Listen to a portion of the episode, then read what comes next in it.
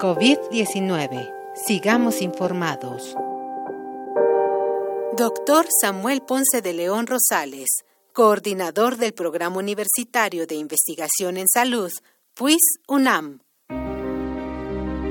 Se ha instalado ya una política de distanciamiento social formal con disminución de actividades en muy diversos foros.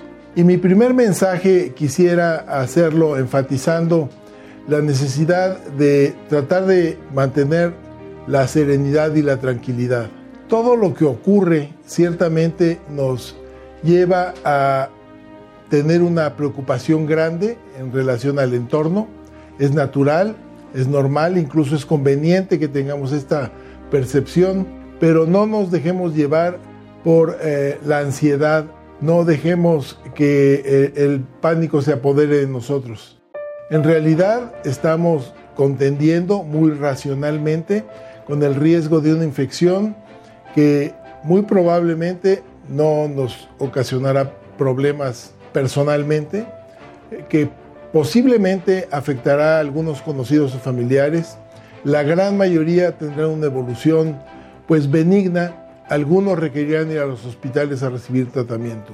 Ese es el escenario general que vamos a enfrentar en el curso de los siguientes días o semanas, cuando eh, los enfermos empezarán a aparecer eh, con mayor frecuencia. Insisto, muchos de ellos con pocos síntomas, otros con síntomas más graves.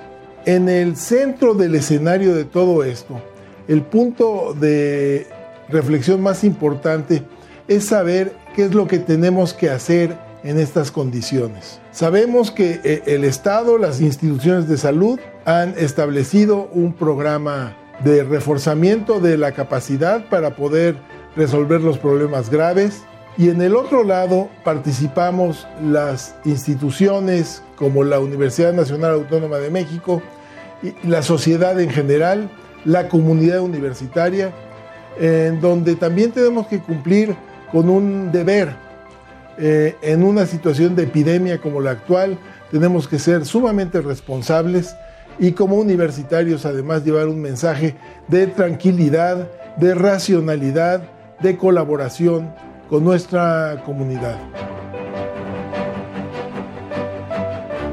Doctor Samuel Ponce de León Rosales, coordinador del Programa Universitario de Investigación en Salud, PUIS UNAM.